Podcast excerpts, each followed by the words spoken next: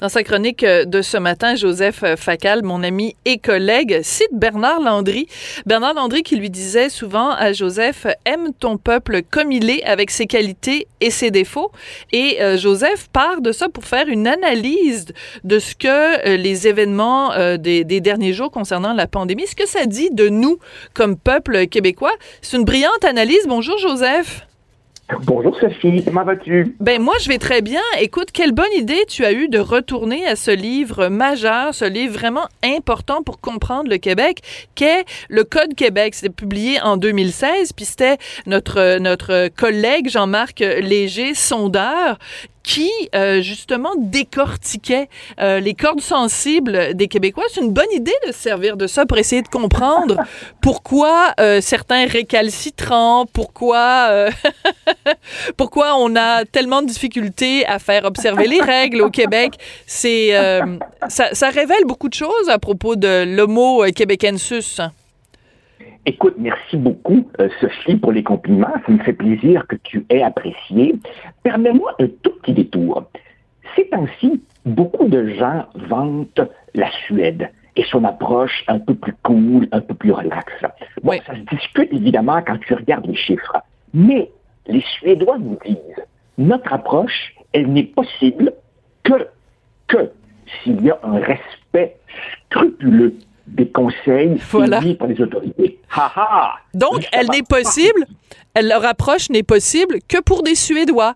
Donc, c'est une approche qui est faite, qui est faite, qui est taillée sur mesure, comme un meuble Ikea, qui est fait sur mesure pour ce peuple-là. Mais au Québec, on n'est pas des Suédois, on est des délinquants, voilà. on, ne peut pas simplement prendre une approche comme on choisit un produit sur une tablette. Il faut que l'approche colle un petit peu aux mœurs, au tempérament d'une société. Or, pour revenir euh, à, Jean-Marc et à tout ça, tu sais, dans la fable de la cigale et de la fourmi, mm. ben, le Québécois, c'est la cigale. Et dans la fable du lièvre et de la tortue, nous, on est le lièvre. Euh, c'est-à-dire que, euh, au-delà au-delà de la lassitude bien compréhensible que je ressens moi aussi, je pense que cette crise révèle beaucoup de choses sur nous. Nous sommes un peuple dont on dit qu'il aime beaucoup la quête du plaisir, et ça passe avant la recherche du devoir. Mais en ce moment, qu'est-ce que tu veux? La quête du plaisir, elle est compromise. Nous sommes un peuple qui vit beaucoup dans le présent, dans l'immédiateté, dans le maintenant, dans l'hédonisme, et tout cela, évidemment, apparaît au grand jour euh, en ce moment. Peut-être au fond qu'on avait besoin de ça pour refaire une plongée au fond de nous-mêmes. Cela dit, cela dit, on ne changera pas notre peuple, on a tous nos défauts, et c'est pour ça que je me rappelle continuellement la phrase de Bernard, aime ton peuple comme il est, même quand tu lèves les yeux au ciel en regardant certains comportements. Mais c'est important, justement, de ne pas être nécessairement dans ce jugement-là ou d'essayer de rendre les gens différents, mais il faut aussi que les mesures du gouvernement tiennent compte justement des particularités des Québécois. C'est pour ça que quand j'ai vu euh, euh, au cours des dernières heures que le gouvernement dit euh, bon la, la, situation est grave, la situation est inquiétante, il y a vraiment des flambées, des dans des régions, je pense par exemple au Bas-Saint-Laurent où il y avait absolument pas de cas jusqu'ici, et que la seule réponse du gouvernement c'est de dire oh ben là le gouvernement est très très très fâché là, fait qu'on va interdire la vente des petites croquettes de poulet passé minuit dans les bars. Tu dis, ben là, attends deux secondes, là, la, la, punition est pas assez sévère pour euh, le, les, les, comportements fautifs. Tu trouves pas, Joseph?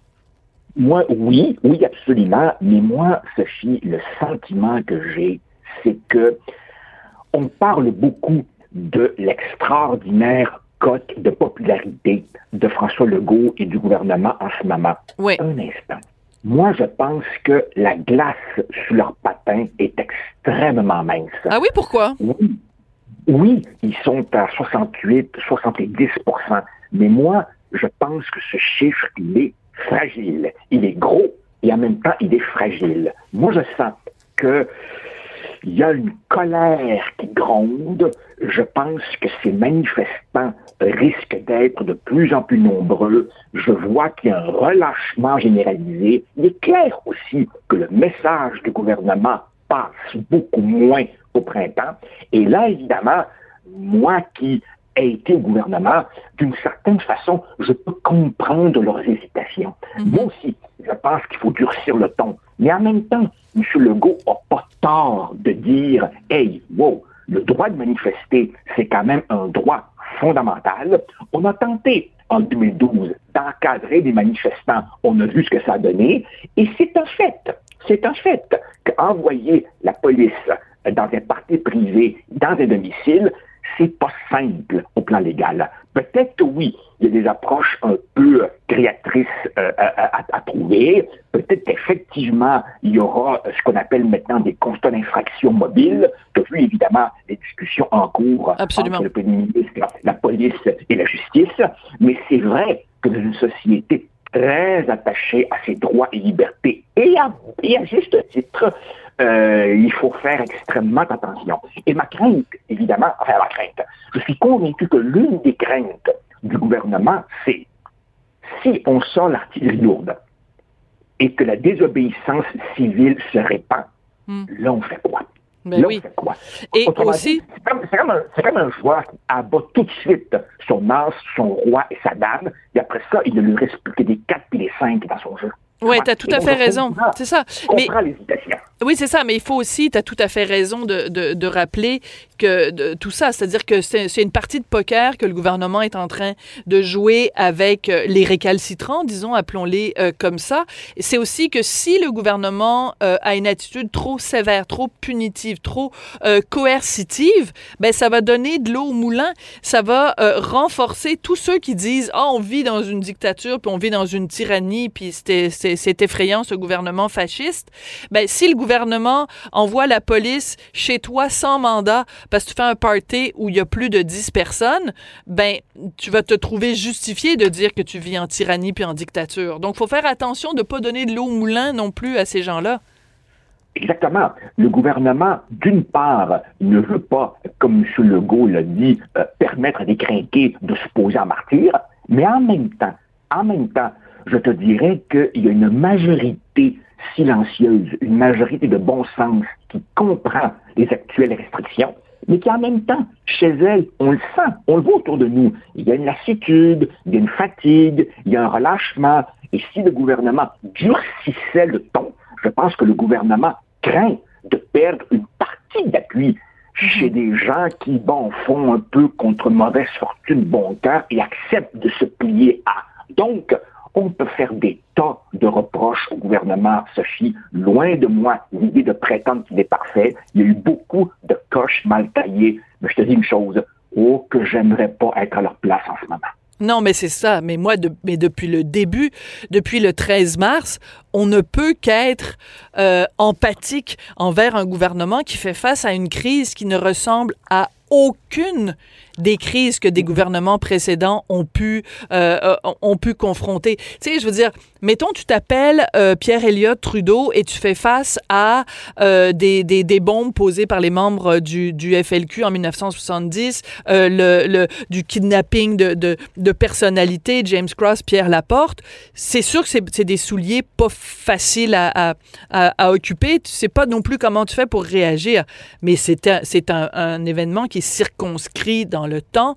Mais là, de faire face à une pandémie qui est mondiale, honnêtement, je, je, je, trouve que les gens du gouvernement ont, été quand même euh, très bons en faisant évidemment des erreurs, en n'étant pas parfaits, mais en même temps qu'ils l'est. Je veux revenir à ton texte, euh, Joseph, parce que en effet, quand on regarde la personnalité des Québécois, ça explique beaucoup de choses euh, qui se sont passées au cours des dernières semaines, des derniers mois. Entre autres, euh, dans ce fameux livre de Jean-Marc Léger, euh, ça dit 76% des Québécois francophones font passer la recherche du plaisir avant la réalisation du devoir. On en a parlé tout à l'heure. Et 74% d'entre eux trouvent plus important de jouir du présent que de préparer l'avenir. Alors, quand ça s'applique, quand ça s'applique pour, mettons, euh, le fait qu'on est très dépensier puis qu'on épargne pas beaucoup puis que 90 des gens savent pas la différence entre un REER puis un CELI, euh, et qu'on a un taux d'endettement de, je pense, 150 ou 160% c'est le reflet de ça. Mais ce qui est le reflet de ça aussi, c'est des gens qui disent, ben moi, aujourd'hui, j'ai le goût d'aller chanter du karaoké, puis s'il y a des conséquences à l'avenir qui font qu'il y a quelqu'un dans un CHSLD qui va peut-être mourir parce que je vais euh, chanter dans un CHSLD, ben je m'en fous un peu c'est ça que ça traduit aussi quand tu es préoccupé par le présent puis tu te moques de l'avenir. Euh, c'est comme ça que ça se passe, là.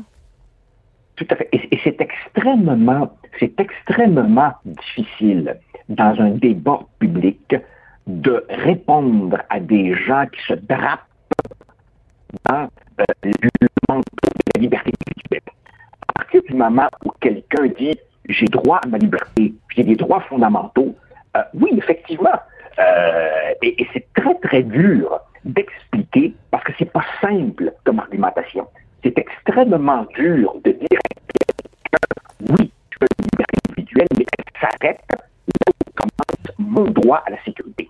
C'est extrêmement difficile pour tout gouvernement dans une société ultra individualiste nord-américaine comme la nôtre de faire quoi que ce soit qui ressemble et par ailleurs, tu as d'une raison de dire qu'il n'y a aucune crise qui, de près ou de loin, ressemble à celle-ci. Les, les, pour moi, euh, je, ne les regarde pas avec C'était un petit groupe d'amateurs. Euh, euh, il, n'était qu'une poignée. Et Lucien Bouchard lui a dit que la fameuse crise du Verdun en 1998, c'était la petite bière. La petite bière par rapport à ce que François Legault, en ce moment, affronte. Euh, alors oui, euh, on est, on est, on est au, cœur de la pire crise probablement de l'histoire du Québec moderne. Et tu sais, nous les gérants d'estrade, moi je me regarde une petite euh, je n'aimerais pas être à leur place et, prendre des décisions dans un contexte où tu vois que les mots d'ordre sont de moins en moins suivis. Mhm. Joseph, on a un petit peu de difficulté à t'entendre. Je ne sais pas si c'est ta ligne ou si c'est euh, ma ligne, ou peut-être que c'est un vaste complot organisé par George Soros avec l'aide de Bill Gates pour nous implanter des puces dans le cerveau pour nous faire avaler le vaccin euh, et le 5G. Je sais pas, peut-être qu'il y a des gens qui nous écoutent et qui sont en train de torpiller ta ligne. Écoute, je veux quand même prendre un petit peu de temps euh, pour te parler de quelque chose que notre collègue Mathieu Bock-Côté appelle une job de bras.